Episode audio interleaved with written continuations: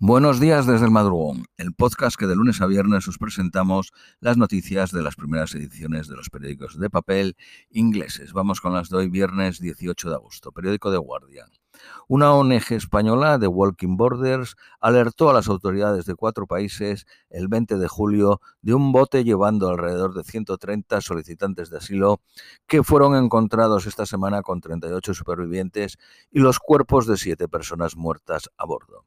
El bote parece haber sido dejado a la deriva por casi un mes a merced de los poderosos vientos del Atlántico. Con más recursos y más colaboración, estas personas podrían haberse salvado, dice la ONG.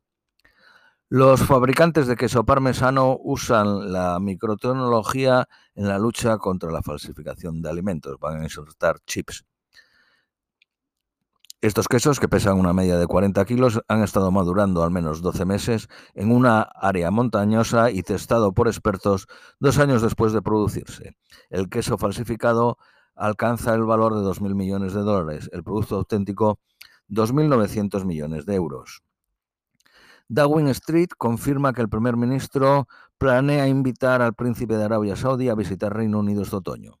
Reino Unido está negociando un acuerdo de libre comercio con el Consejo de Cooperación del Golfo, de la que Arabia Saudí es un miembro líder.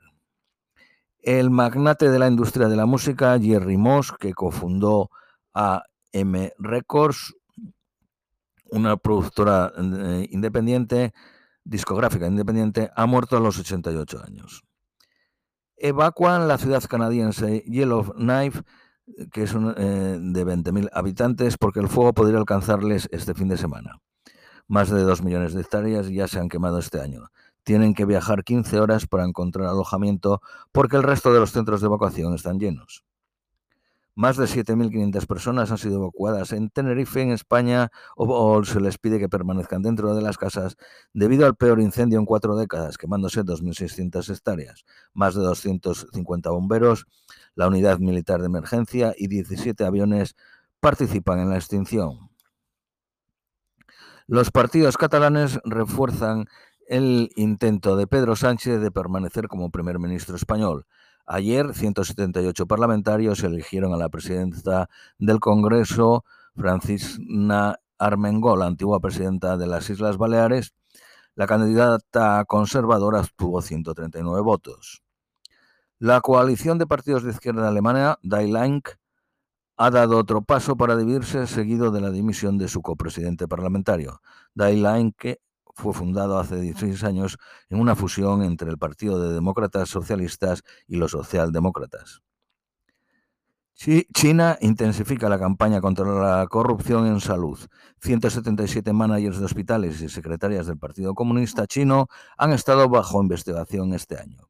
En el hospital de Yunnan se pagó 3.800.000 libras por un equipo valorado en 1.600.000. El director se quedó la, la diferencia.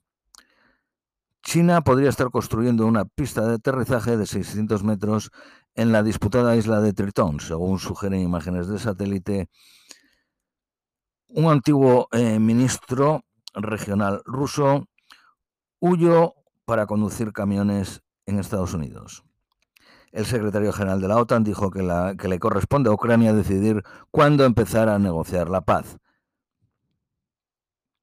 El mayor fabricante de armas británico, mm, BAE Systems, valorado en bolsa en 29.000 millones de libras, compra la empresa de tecnología espacial norteamericana Val Aerospace por 4.400 millones de libras. La empresa de ropa HM corta lazos con Myanmar después de acusaciones de abuso laboral. El empleado despedido en el Museo Británico es un restaurador senior que lleva 30 años en la institución. Miles de estudiantes en Inglaterra fallaron en conseguir notas top en sus A-levels, 67.000 menos que el año pasado. Este año consiguieron un 8.6% y el año pasado lo consiguieron el 14.5%.